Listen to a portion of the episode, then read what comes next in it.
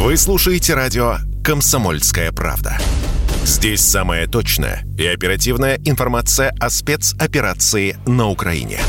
Репортажи наших журналистов из зоны боевых действий. Много населенных пунктов брали вообще без боя, потому что ВСУ или националистические батальоны оставляли и бежали.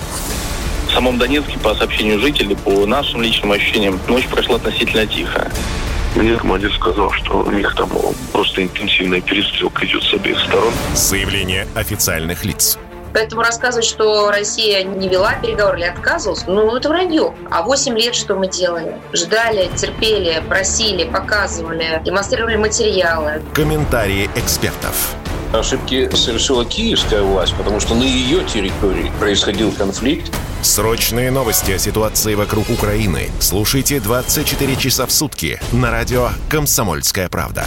Никаких фейков, только проверенная информация.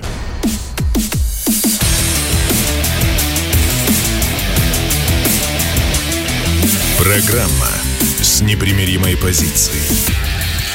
Утренний Мардан. Всем здравствуйте! В эфире радио «Комсомольская правда». Я Сергей Мордан. Все у нас в порядке, все у нас по плану. Трансляция началась на YouTube-канале «Мордан 2.0». Если вы не подписались, подписывайтесь. Если смотрите трансляцию, ну, соответственно, нажимаете лайк, если вам все нравится. Если не нравится, нажимаете дизлайк идет трансляция в телеграм-канале Мардан, и там же я запустил опрос, но об опросе я скажу попозже, а сейчас мы выведем в эфир Александра Валерьевича Сладкова, легендарного военкора. Александр Валерьевич, приветствую тебя. Приветствую, Сереж, приветствую, приветствую. Так мы же э, на «ты» неудобно от, я на «ты», но я из уважения. У меня просто есть некий комсоли, комсомольский опыт, поэтому по имени, отчеству, но на «ты». Я был секретарем комсомольской организации Инжбата. Это некая кандальная тюрьма вооруженных сил. А, Инжбата – это батальона? Да, инженерный батальон. А я был секретарем комсомольской организации артиллерийского дивизиона. О, ну это поактуальнее нынче. Давай с тобой обсудим совсем актуальные темы. Итак, кстати, к слову об артиллерии. Хаймерсы, пресловутые Хаймерсы. Нет, я совершенно вот э, не склонен к тому, чтобы э, обсуждать их вот в контексте очередной вундервафли. Оставим это э, несчастным украинцам. Правда, сегодня ночью появился целый пакет сообщений из Америки а, Соединенные Штаты объявят очередной пакет помощи, в который, видимо, будут включены дополнительные вот эти вот остановки, установки. А, ну вот а, вопрос, который я хотел бы тебе задать. Вчера, ну, судя по всему, этими самыми РСЗО был нанесен удар по Антоновскому мосту в городе Херсоне. А по официальным сообщениям, четыре повреждения – у меня вопрос риторический, конечно, ну, а я не знаю, кому его задать. Вот как только хохлы получили дальнобойную артиллерию, ну, вот в виде этих самых РСЗО, они тут же начали бить по двум стратегическим мостам. Первый – это Антоновский, а второй они бьют по ГЭС в Новокаховке, там этот мост идет по дамбе. Традиционно, ну, примерно как Днепрогэс в Запорожье. А что продолжает удерживать от аналогичных действий доблестные вооруженные силы Российской Федерации? Как ты думаешь? Не знаю. Никто не знает. Вот реально никто не знает. А, наверное, формат специальной военной операции. Мы же не воюем. Я сейчас без, без всякого ну, желчи говорю, угу. и э, это я не троллю. Но действительно, мы, мы пока находимся в рамках специальной военной операции. И Владимир Владимирович, наш Путин, э, реально сказал, что мы пока на Украине ничего еще не начинали, если вы ждете войны. Вот. оппонентам нашим на Западе. И э, я не пойму, честно говоря. Вот. Я, я, конечно, я готов там критиковать. Ну как же так? Не-не-не-не, я совершенно не в рамках критики. Это уж почти пять месяцев а, все происходит, поэтому мы уж накритиковались. Я действительно пытаюсь понять, ну, некую логику. Может быть, я ее не улавливаю. Но вот я, я говорю, что вот, а, ну, хотя бы в рамках ответных мер а украинские военные прекрасно понимают, что два этих моста в Херсоне через Днепр, они критически важны для снабжения российской военной группировки, и они целенаправленно по ним колотят. Вот ровно то же самое, там эти же самые «Хаймерсы», эти же самые самоходки иностранные поступают на Донбасс, и мосты украинские в полном порядке. Вот и Рыбарь писал, и ты писал, все писали, ничего не происходит. Ну, ладно, хорошо, нет у нас пока ответа, будем ждать. Да, Когда ответа же... на этот актуальнейший вопрос э, общества даже через нас, профессиональных ловцов новостей, не имеет. А вчера Николаевский губернатор объявил а, о целом рейде, подчеркиваю, рейде против а, коллаборантов. А, я вот несколько опешил.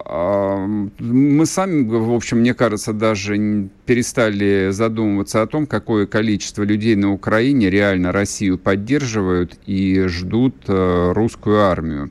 Как ты думаешь, это тема чисто для внутреннего употребления в Николаеве, либо действительно вот, украинским властям ну, не вполне комфортно, и украинцам, живущим на Юго-Востоке, они по-прежнему не доверяют?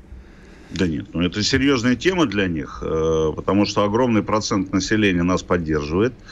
Э, поддерживает не просто э, на кухне языком, произнося слова в нашу, так сказать, восхваляя наши подвиги, идет целый поток сообщений о том, где стоит техника украинская, mm-hmm. помогают через родственников, через каналы. Кто-то каким-то каналам верит, какие-то каналы подтверждены разведданными. Вот. Э, естественно, люди уже думают о своем будущем. Э, вот однажды, наверное, лет года четыре назад э, пытались каким-то образом организовать дело в суде. Я, я сейчас, Сереж, я прям, я, мы в эфире прямом. Сейчас да. Я, да, я знаю, во сколько. Все, есть, есть, ага, есть. Вот. Извините. Ничего это, страшного. Володя Соловьева звонили. Суть. А, начали организовывать дело по, по тоже вот по коллаборантам, так скажем. Угу. Попытались а, дело открыть в суде э, Мариуполя. Ну, тогда под контролем украинских значит, оккупантов был. И тогда судья напрямую сказал, а я не буду это дело, дело вести и принимать. Они придут, вот-вот, это было 4 года назад. Угу. И вы хотите, чтобы с меня потом спрашивали? Ну, оно мне надо. Это прямо вот так было. И э, в Одессе потом, тоже в Одессе отказались. Неплохой признак угу. и тенденция. В Одессе отказались. Э, это Э, ребята, которые сидели за э, российскую точку зрения в тюрьме, и их э, все пытались осудить. И так что-то у них и не вышло. Поэтому это серьезная сила, это наши э, соратники, ну вообще наши сограждане будущие. Поэтому все очень серьезно. Они сопротивляются украинской власти. Ну, дай бог. Я почему решил а, про это спросить, потому что я посмотрел статистику вот, трансляции на Ютубе. Э, примерно, ну, около 50%, э, а, ну, нет, сейчас скажу точно, примерно 40% аудитории смотрят с Украины и Беларуси. А третий город, кстати, а, в рейтинге, который смотрит мою программу, это Киев. Вот, и мне было так приятно, на самом деле. А, друзья мои, я шлю вам а, лучшей поддержки, и думаю, что Александр Валерьевич тоже.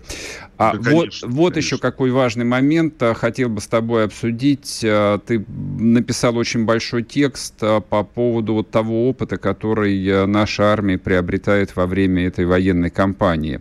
Бронетехника применение бронетехники в городах. Я так понимаю, что помимо Мариуполя у нас еще впереди будет чем заниматься. Расскажи, пожалуйста, вот э, что военные говорят, что видишь ты, какой опыт уже извлечен а, и что будет дальше. Но э, статья статьей, я просто хочу сказать, что чем я доволен, чем недоволен. Ну, как гражданин, как обыватель, не как репортер, там, ну-ка, давайте я своим перстом э, карающим там, по, или там указующим поведу. Нет. Э, интересен Мариуполь. Интересен тем, что, а, мы брали его малыми силами. Мы брали его меньшими силами, чем сопротивлялся э, гарнизон по количеству. Это раз. Второе все-таки э, бронетехника э, показала там ну, э, себя как мощнейший фактор. Угу. Два. А, особенно танковый полк, который входит в российский танковый полк, который участвовал, э, и его одинаково боготворят и местные э, бойцы, и наши. Командир, э, командир полка погиб, его танк был сожжен, он вышел и продолжил свою атаку в рядах обычной пехоты. Погиб. Герой. Вообще mm-hmm. герой по сути своей. Вот. А, в танковом полку два танковых батальона и один мотострелковый пехота. А в пехотном полку два э, пехотных, один танковый. Такова у нас э, традиция построения кадровая вот, и штатная.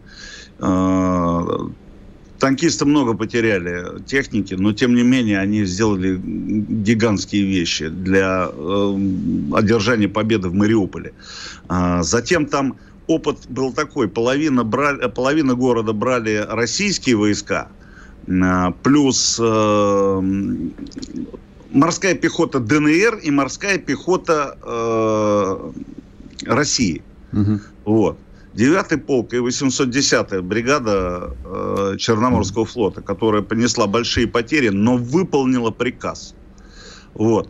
А, вообще там интересно. И, кроме этого еще были и пехота была наша. Ну вот э, вояки, так скажем, брали в одной группировке одну часть города, а вторую ОБТФ.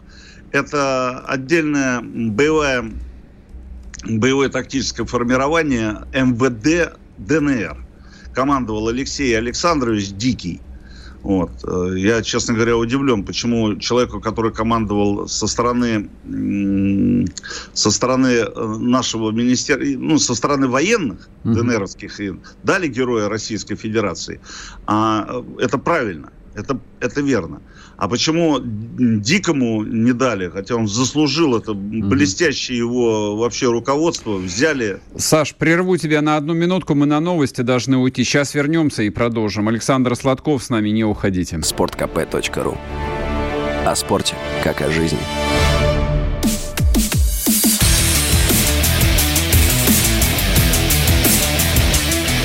Программа с непримиримой позицией. Утренний Мардан. И снова здравствуйте, и снова в эфире радио «Комсомольская правда». Я Сергей Мордан, Александр Сладков, военкор, специальный корреспондент ВГТРК. Саш, я тебя прервал на полсловия. А, да расскажи вот а, то, что ты начал говорить про Дикого. Просто не, не, ну, не дали героя Российской Федерации, mm-hmm. хотя он, в общем-то, он достоин. Он достоин как командир э, своими делами за 8 лет. Но об этом будем говорить еще. А, Алексей Дикий, даже как боец, а, он переодевался в обычную, ну, как бы без лампасов ходил, а с, также с автоматом, бронежилете, в каске также воевал. Но а, суть. У военных мы прорывались, брали здание самое высокое и зачищали все вокруг ну, как высота. Ведь в городе исчисляется результат действия штурмующих отрядов не э, по территории, а по высотности зданий. Э, чем больше э, э, мы этажей взяли, тем результативнее мы работаем. Вот. А вот спецназа МВД и внутренних войск и МГБ, Министерство госбезопасности, объединенное в ОБТФ, они брали, шли просто фронтом и штурмовали, и потом тут же стерильно зачищали территорию. Вот два опыта. Вот, применение артиллерии, применение танков. Ну, масса, масса всего, то, что позволило нам одержать победу. И сломать Азов. Угу. Мы же не... Э, ну, мы их сломали. Об колено. Э, авиация точнейшим образом действовала. Ведь это уже молодые летчики, которые не штурмовали города. Вот и э, артиллеристы, танкисты, нанесение ударов, сосредоточенных ударов. Э, когда я разговаривал с пленными, они говорили, что нас допекла авиация. Угу. Вот, вроде мы говорим, ну, редко, мало, э, недостаточно, но как бы вот авиация, авиация. Э, вот. То, что касается... Э, огромный опыт приобрели резервисты. То есть это люди, которые вчера стояли с черпаком на кухне, гладили, э, будучи портняшкой, так скажем, превратившись в храброго портняшку, гладили какие-то брюки там, чинили, шили, кто-то в опере пел, кто-то в оркестре играл, кто-то был бизнесменом, барменом, и вот они стали боевыми отрядами, и они до сих пор воюют. Угу. Вот этот опыт вообще не оценим. Ну и плюс ко всему еще и экипировались немножко еще за счет трофеев. Вот. Вот по поводу резервистов я хотел тебя спросить. Эта дискуссия, ну, она вроде бы как теоретическая, ну, хотя в нашей жизни сегодня теоретическая, а завтра практическая. Но вот продолжается обсуждение по поводу возможной мобилизации. Есть такое мнение, что, ну, а зачем, как бы, нужны же профессионалы. Ну, вот, соответственно, люди, кого мобилизовали в ДНР, ЛНР, они на глазах а, превратились в профессионалов. Вроде бы как. А с другой стороны, тоже в профессиональном сообществе, военном, околовоенном а, идет обсуждение, что вся система подготовки военных специалистов должна просто вот-вот на ходу, там, на рельсах меняться. Это касается и штурмовой пехоты, это касается операторов а, любых, всех видов беспилотников и механиков-водителей, ну, всех. Вот что ты скажешь по этому поводу? Первое. Подготовка. Классика Сначала классика, а потом импровизация и генерация новых идей каких-то на поле боя. А, классика. Э, солдат рождается не в бою, а на полигоне. Это истина. Угу, угу. Вот. Поэтому э, должны, конечно, люди проходить подготовку. И они проходят сейчас подготовку. А, второе. 21 век. Мы количеством тел не возьмем. Нам нужны профессионалы, мотивированные, и суть не только в зарплате. У нас же как человек... Э, однажды я разговаривал с генералом Демпси. Я еще спросил, а вы не родственник того самого боксера Демпси знаменитого? Он говорит, нет. Это командующий войсками США в Европе был. Потом он был председатель, ну, начальником генштаба, председателем комитета, начальником штабов. Угу. И э, он говорит, слушай, они, ваши солдаты, это на последних совместных учениях в 2005 году в Графенвере вот, на базе Рамштайн. А он говорит, ты знаешь, мы мотивации никак не... Мы хотим заводить, завести солдат, мы вот желаем этого. А ваши, говорит, выходят на поле в футбол играть, они уже злые. Они уже... Он говорит, у вас вообще гигантский, гигантский запас по мотивации. Не, не просто запас, а и оперативные, оперативные, так сказать, возможности. Ну, э, как оперативная память, которая вот она прямо угу. сейчас используется. Вот.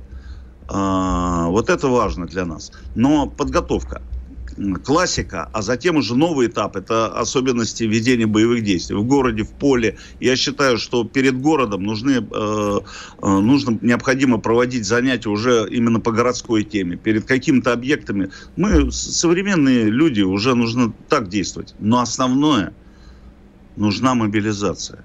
Мобилизация э, некоторых направлений экономики и военно-промышленного комплекса. Что такое мобилизация? Это поиск специалистов нужных нам, а, перекуп их – Угу. Если мы бойцам платим сейчас там 300 тысяч в месяц, 200 тысяч в месяц, то почему мы работяги не можем это платить? Абсолютно логичный вопрос. Ну, ты же, Сереж, ну, Абсолютно. нам нужны беспилотники, нам нужны разведывательные комплексы, угу. нам нужно, ну, необходимо в микросхемах какое-то продвижение, нам нужно то, то, то, то, то. Почему мы там не мобилизуем? Угу. Почему э, вот такие же штабы или э, пункты приема личного состава не э, лекала не снять для специалистов наших инженеров и э, рабочих? У нас инженеры пойдут работягами на станки, если им будут платить по 300, по 400. И вот это техническое превосходство, оно решит вопрос. Ведь мы и сейчас в меньшинстве идем. Просто с той стороны люди не такие мотивированные. Угу. Мы их лупим Потому что мы профессионалы злые. Мы злые профессионалы. Я имею в виду злые не по сути своей, не безнравственные, угу. а ну, заведенные. Так, такова наша, э, так сказать, э, роль во всей палитре э, этнических возможностей или возможностей этносов э, в этом самом, как ее, на мировой карте вот этой. Угу епископосов Яниколопов Сергей Николаевич, это легендарный наш светило в области психиатрии и психологии, криминальной, кстати, психиатрии террора и юмора. Он разные направления. Это очень интересный человек, и он мне рассказывал. Не потому, что я русский, я абсолютно интернационалист. Ага. И тут вообще семья моя доказывает это он говорил, что э, есть пару племен в Северной Америке и русские, которые не испытывают, э, которые в боевое состояние входят и выходят с простотой. Угу. Потому что э, вот в Америке, ну, тут, наверное, скорее это надо вообще причислить к России, потому что это же создается не просто генетически, может быть, не только генетически, но и самим подходом к жизни. Ну, культурно, и, да, конечно. Да, угу. да, да, да, это культура, правильно, да, точно. И, а в Америке это совсем по-другому. Там угу. вообще тяжко с этим делом. Там такие депрессии, депрессии, такой депрессняк. А у нас из Афгана вернулся, привод милицию, танцы и на завод. Да, да, да, да. Русские не злопамятные, э, мы просто злые, у нас память хорошая. злые на память. Поэтому огромный-огромный опыт мы приобретаем, а, и э, самое главное, он реализуется. И сегодня мы наступаем то же самое в поле. Очень, очень тяжело наступать в поле. Ну, это что такое? Ты идешь по лысой площадке, э, там 3 километра на 3 километра лесопосадки есть, конечно. Угу, угу. Но это сла- слабая тема. Абсолютно, конечно. Да. Вот, по поводу защищенности. И вот ты идешь, и минные поля, и э, дистанционное минирование, и артиллерия по тебе стреляет, и снайперы, и все что угодно. Mm. А ты идешь с рюкзачком, да, и еще волочешь боекомплект за собой. А до подвига тебе еще не 4 шага, а как в песне. А 4 а, километра. Да, ну, километр шлепать mm-hmm. по полю. Саш, спасибо тебе. Я знаю, что я должен тебя отпустить на следующий Сережа, эфир. Спасибо большое. Рад слышать да. Э, слушателей и тебя. Александр Сладков был с нами, военкор, специальный корреспондент ВГТРК. Вот прямо оттуда, из-за ленточки. Так, а, друзья мои, есть у меня еще немножечко времени до перерыва, но давайте я тогда проанонсирую для радиослушателей. А, в телеграм-канале Мардан нынче запущен а, новый э, провокационный, как обычно, опрос – а, приглашаю всех зайти и проголосовать. Значит, смотрите. А испуганные патриоты потянулись в Россию. Меладзе и Ургант уже вернулись а, на родину живьем. Уже зарабатывают, зарабатывают, чешут со страшной силой. А Хаматова пока что вернулась в виде нового фильма, которого Минкульт выдал таки два дня назад прокатное удостоверение. А Максим Галкин в Европе пока зарабатывает там, вроде бы как ничего, у него все, но вы же понимаете, там осенью отключат отопление, и, скорее всего, он начнет жалобно скрестись тоже в дверку вместе с Пугачевой. Вопрос, испуганные патриоты вернутся, и все будет как прежде – Испуганные патриоты деятельно раскаются, наденут зетки со стразами, и все будет как прежде. Или испуганных патриотов власть не простит и обратно не впустит. Милости просим, заходите, голосуйте, потом мы с вами обсудим этот а, животрепещущий вопрос, а, соответственно, в телеграм-канале Мардан. Пожалуйста. Так, сейчас будут а, короткие новости и продолжим. Не уходите. Радио «Комсомольская правда». Мы быстрее телеграм-каналов.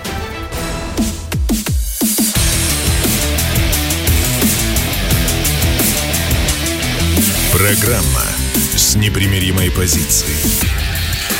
Утренний Мардан. И снова здравствуйте, и снова в эфире радио «Комсомольская правда». Я Сергей Мардан. Трансляция идет на YouTube-канале «Мардан 2.0».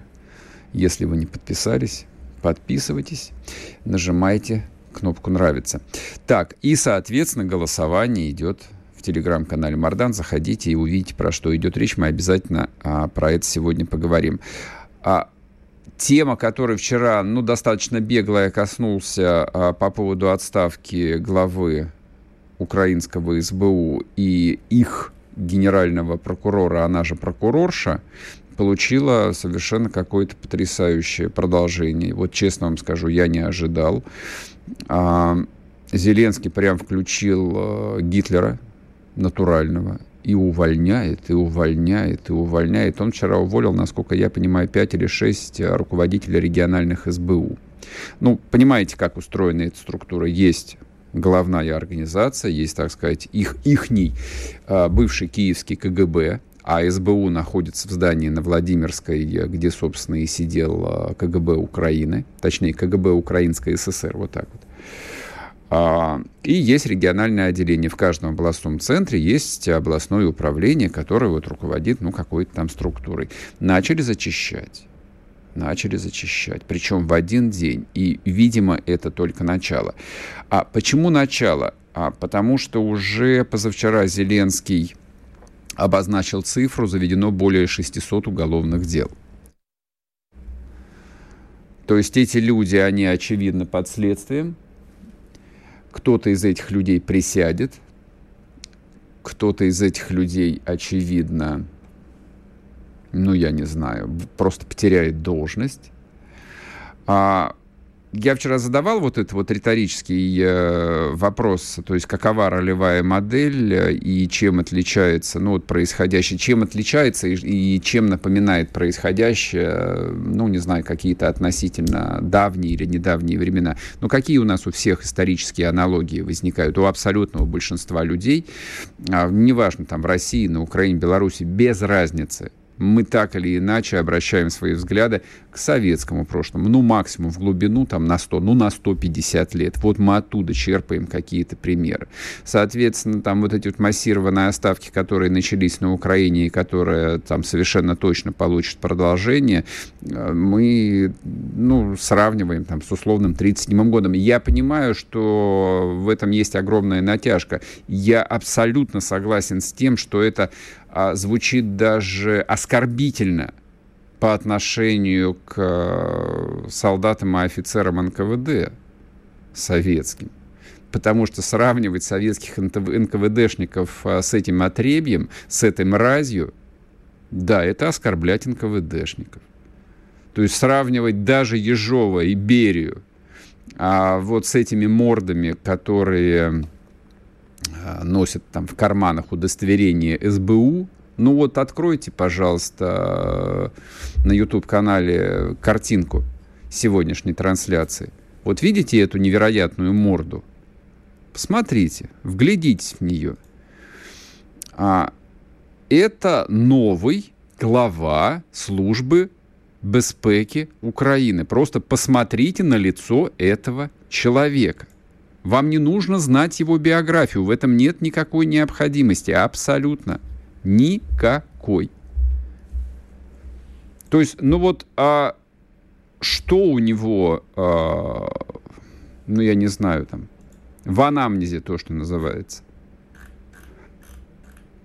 Кем этот человек а, мог работать? Вот глядя на его лицо, там а, легко предположить, что человек это работал вышибало, человек это занимался тем, что ломал кости другим живым людям. Вот, собственно, чем он мог заниматься, ничем другим. И вот его назначили. А для сравнения можете посмотреть на фотографии, ну, допустим, руководителей КГБ СССР. Это неплохо. То есть у этих людей видна мысль. Понятно, что эти люди занимались интеллектуальной работой, разведкой, контрразведкой. И, соответственно, обеспечением внутренней безопасности. Они ловили десиду, они ловили предателей, вот все, кого там Родина маркировала как врагов власти, вот они их ловили. Очевидным образом у Зеленского мотивация совершенно другая. Пункт первый, я его понимаю, это вопрос личной преданности важной силовой структуры. Личная преданность главы СБУ, я думаю, что это принципиальный вопрос. Хотя тот человек, которого он уволил, это его друг детства – который руководил концертной деятельностью квартала 95. Казалось бы, куда ближе-то? Ну, непонятно. То ли деньги а, были нужны, то ли, в общем, а, были какие-то свои планы на жизнь. Факт тот, что не сложилось. Что еще требуется от руководителя тайной полиции? ну, в такой специфической э, стране, как Украина. умение служить, умение ловить э, врагов Рейха, умение запугивать, умение убивать. Какие-то еще умения нужны? Нет, я в этом не уверен. Я, точнее, абсолютно убежден в том, что вся интеллектуальная работа, ну, которой занимается любая тайная служба, любая тайная полиция, начиная уж с 2014 года, точно сосредоточена в помещениях американского посольства, ну или где там офицеры ЦРУ размещаются. Не обязательно на территории посольства. Но это так. Это мои рассуждения слух, а за всем, этим, за всем этим стоит, конечно же, и довольно такая сложная а, внутриполитическая борьба, которая может повернуться по-всякому. Как мне представляется, все может повернуться по-всякому. Поговорим об этом с Иваном Мизюхо, политологом, председателем Крымской общественной организации Центра политического просвещения. Иван, здрасте. Здравствуйте. Как вы думаете, вот э, замена двух ключевых силовиков. Третий э, – это начальник генерального штаба. Его, я думаю, Зеленский самостоятельно точно заменить не может. Э, я думаю, что решение о назначении, о снятии принимает а, там, не знаю, там специальные американские, специально обученные люди. Но вот эти вот э, два человека, и Геращенко, и глава СБУ, ну, наверное, это все же креатура украинского президента. Как вы думаете, почему он не побоялся рискнуть внутренней стабильностью и там в разгар боевых действий там, меняет вот э, двух столпов режима? Я думаю, что, во-первых, нечем рисковать, потому что нет внутренней стабильности. Э, во-вторых, мне все-таки кажется, что ситуация не так однозначно, как, может быть, казалось нам на первый взгляд, потому что э, вы, наверное, тоже обратили внимание на то, как менялась реакция украинских властей на это кадровое решение. Сначала говорили об отставке, потом говорили об отстранении. Это совершенно другая история. Я думаю, что причин очень много. Э, почему были произведены такие кадровые ротации? Во-первых, я не исключаю того, что э, все-таки со службой, э, э, с главой службы безопасности Украины у Зеленского сохраняется контакт. Это его давний друг. И, возможно, как говорят некоторые аналитики, исключать этого нельзя, речь идет не об увольнении, не об, не об устранении, а об, а об эвакуации хм, такого интересно. своего друга куда-нибудь за границу, может быть, на дипломатическую работу, может быть, э, на какую-то тайную работу по сохранению э, преступных заработков режима Уточните, Зеленского. пожалуйста, то есть вот эта вот э, медийная картинка, которая была предложена, ну, прежде всего, украинцам, ну, а мы, в общем, наблюдаем просто издалека, что Зеленский там разоблач... Э, разоблачил заговор, и вот сейчас, значит, все предатели, я не знаю, что с ними случится, это все фигня. То есть это доверенный человек, который, видимо, решал э, там не один год всяческие приватные тонкие вопросы, его просто выводит из-под удара. Я правильно понял вашу мысль? Э, э да, это одно из предположений, потому что, мне кажется, вопрос очень многосложный. Угу, это угу. первый аспект этого вопроса. Э, второй аспект.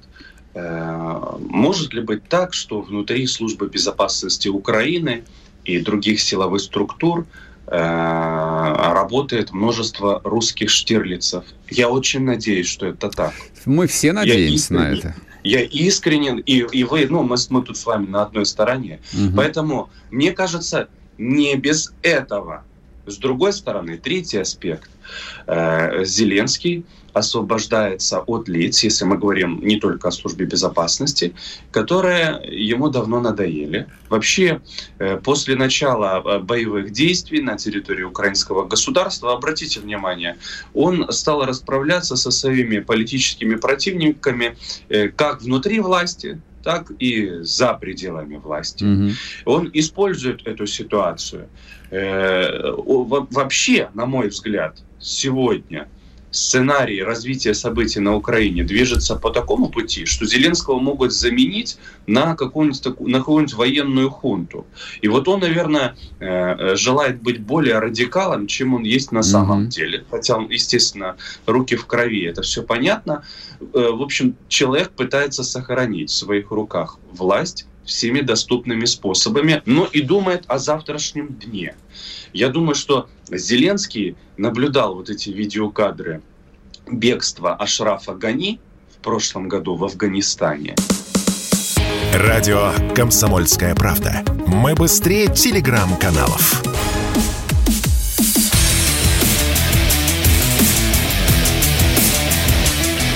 Программа с непримиримой позицией. Утренний Мардан.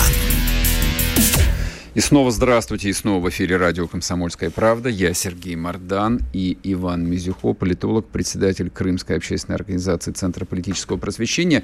Мы говорим а, о продолжающихся перестановках, перестановках в силовых структурах Украины. Нет, у нас, а, ну, у меня, по крайней мере, не чисто теоретический интерес. А, я, я так или иначе, в общем, там опираюсь там, на, на свой и собственный опыт, и исторический опыт, и я понимаю, что на территории а, бывшего Советского Союза структуры, которые унаследовали, ну, функционал, по крайней мере, КГБ, это ключевые такие государственные элементы, от которых зависит, а, ну, как минимум многое, если не все. Вот. И сейчас вот у них продолжается. Иван, прошу вас, а, вы излагаете вот ключевые версии, а почему это произошло и что будет дальше. А я знаете, что хотел у вас спросить? А может ли так статься, что действительно а, вот Зеленский на глазах а, превращается, ну, из вчерашнего шоумена, там, предпринимателя средней руки, ну, такого довольно обычного, понятного человека из русскоязычной части Украины, ну, в такой вот ну, в упыря, я не знаю, или там вот в прирожденного руководителя, а, такого очень азиатского типа, который там собирает власть, уничтожает врагов. Может быть, это очередной шажочек, а дальше там через 2-3 месяца мы увидим, как людей там по подвалам расстреливают. А почему бы, собственно, и нет? Троцкий тоже, в общем, в юности был таким типичным, а, не знаю, скрипачом на крыше. А потом, видишь как, кресты в топку и все такое. Вообще с интеллигентно образованной семьи, вы же знаете. Да, конечно, конечно. А и мне, знаете, в этом смысле, вот в контексте вашего вопроса, я сразу хочу вспомнить вот этот розыгрыш пранкеров. Э, мне понравилась вообще вот эта политическая сатира э, с Пеннивайзом. Если смотрели там Нет, кино или читали книгу, этот э, злобный клоун, он становился больше и больше, наполняясь страхом людей. И вот чем больше было страха, тем больше было его власти. Он абсолютно пустой персонаж, но вот он жил за счет страха. И вот Зеленский, так же как этот Пеннивайз, я вообще удивлен, что вот такая параллель произошла благодаря этому розыгрышу. Он надувается, mm-hmm, он псевдогерой. И я думаю, что он сегодня один из самых богатых людей на Украине. Вообще это в традициях украинской власти, чтобы президент страны становился главным олигархом э, украинского государства.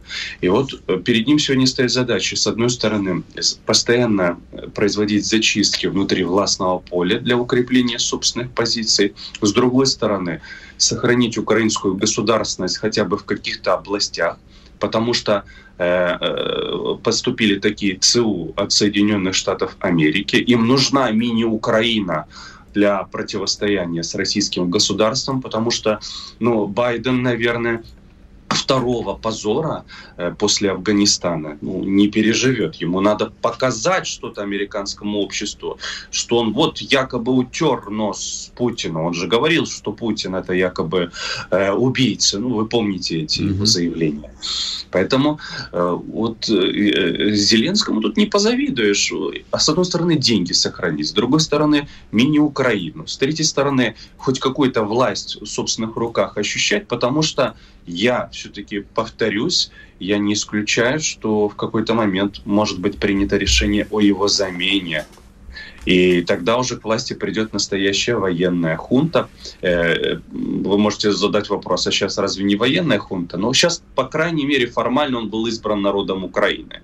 По Конституции, ну, если не, почему, устранить... почему формально? Неформально. Он был избран народом Украины. Он, ну, а, да, три, он, три, он, он триумфально победил. То есть что уж тут э, самих себя-то обманывать? Коллеги, по Конституции по измененной Конституции Украины э, исполняющим обязанности главы государства в случае невозможности mm-hmm. исполнять эти обязанности президентом должен стать глава Верховной Рады данном случае речь идет о Стефанчуке. Украина и закон – это два разных понятия. И если произойдет смещение угу. Зеленского, то, наверное, какой-нибудь Залужный придет к власти. И это уже будет вот такой украинский пиночет, понимаете? Он будет удовлетворять всем э, требованиям Запада. Э, ситуация опасная лично для Зеленского. Неизвестно, кто его охраняет. Вот мы с вами же видели эти видеокадры, mm-hmm. когда он Бучу посещал и так далее. Вполне вероятно, что действительно его охраняют иностранные наемники. Сегодня охраняют, завтра устраняют. Но обвинять Россию Путина лично, это понятно. То есть ситуация на самом деле действительно сложная. И вот этот человек на фоне этих кадровых перестановок, Э, может пойти и на то, что запустит ракеты в сторону непосредственно российских территорий, угу. моего родного российского Крыма, например. Угу. Честно говоря, я вот не исключаю такого сценария. Вся надежда на ПВО. Угу.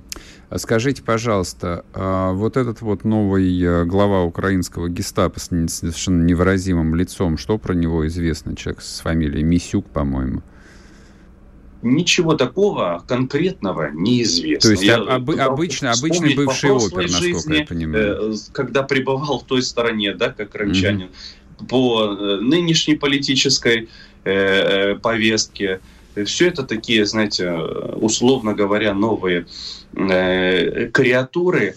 Ну, из, из скамейки-то запасных у Зеленского тоже нет. А Это во... же, а на мой вообще, взгляд, очевидно. А вообще в системе безопасности там есть какая-то преемственность? Потому что, ну, и то, что он назначил на эту должность своего именно там друга детства, который, ну, а, вот, вот я не знаю, там, а, я, я с трудом это произношу, человек, который занимался организацией концертной деятельностью, возглавил тайную полицию. Ну, необъяснимо. А вот просто надо обратиться к э, истории современной Украины. Понимаете, служба безопасности кто только не руководил. Mm-hmm. Генеральными прокурорами кто только не был. Вы помните, что под Луценко, э, генпрокурора был такой, вообще специально поменяли закон. Не было образования у человека, чтобы mm-hmm. занимать данный mm-hmm. пост. Э, главой службы безопасности. Может быть, вы помните такого персонажа, был Наливайченко. Ну, фамилию э, помню, да, но кто он такой? Сторонник даже... нашей Украины, Виктор Андреевич Ющенко. А, э, про, про российский политик. Помнили, да? Кон... Ну, да, они же все были пророссийские, конечно. Занимающиеся черти знает чем. Вот когда-то даже э, э, чуть ли не такие э, музей Бандеры пытались сделать э, при управлении СБУ в Севастополе. Угу. То есть службой безопасности Украины кто только не руководил. Преемственность, насколько мне известно, окончательно была нарушена в 2014 году э, после того, как были введены законы, которые не позволяли тем или иным чиновникам дальше э, пребывать на своих постах. Угу, Тогда угу. украинская власть вообще всему силовому блоку, а на самом деле и самой себе выстрелила в ногу. Это было при Турчинове э, Порошенко.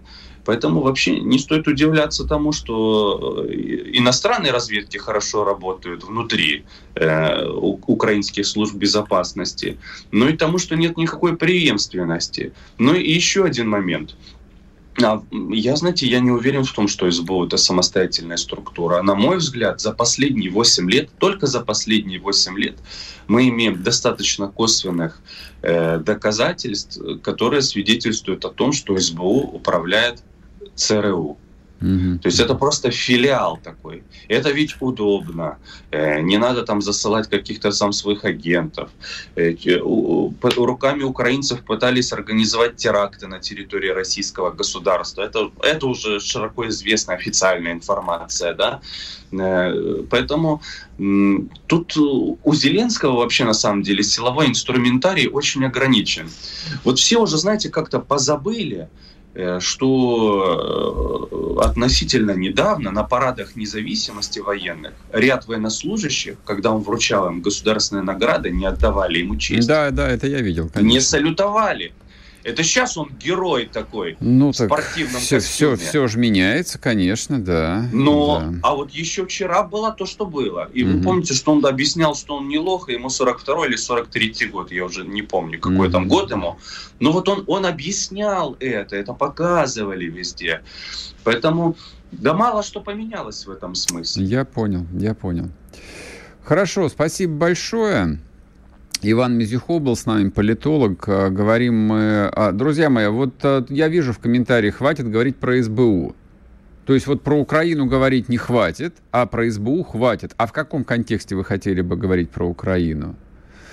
А у вас нет, а, ну вот не осталось ли там желания или, скажем так, надежды, что в результате какой-нибудь специальной операции, не военной, а просто классической специальной операции, допустим, в Киеве поменяется власть, просто вот исчезнет куда-нибудь э, Владимир Александрович Зеленский. Не знаю, куда он исчезнет, не знаю, там, улетит э, на голубом вертолете, и к власти придут совсем другие люди, которые захотят э, вот прекратить вот эту вот всю бойню, уничтожение собственного народа, собственной страны. Нет, у меня есть такая мыслишка.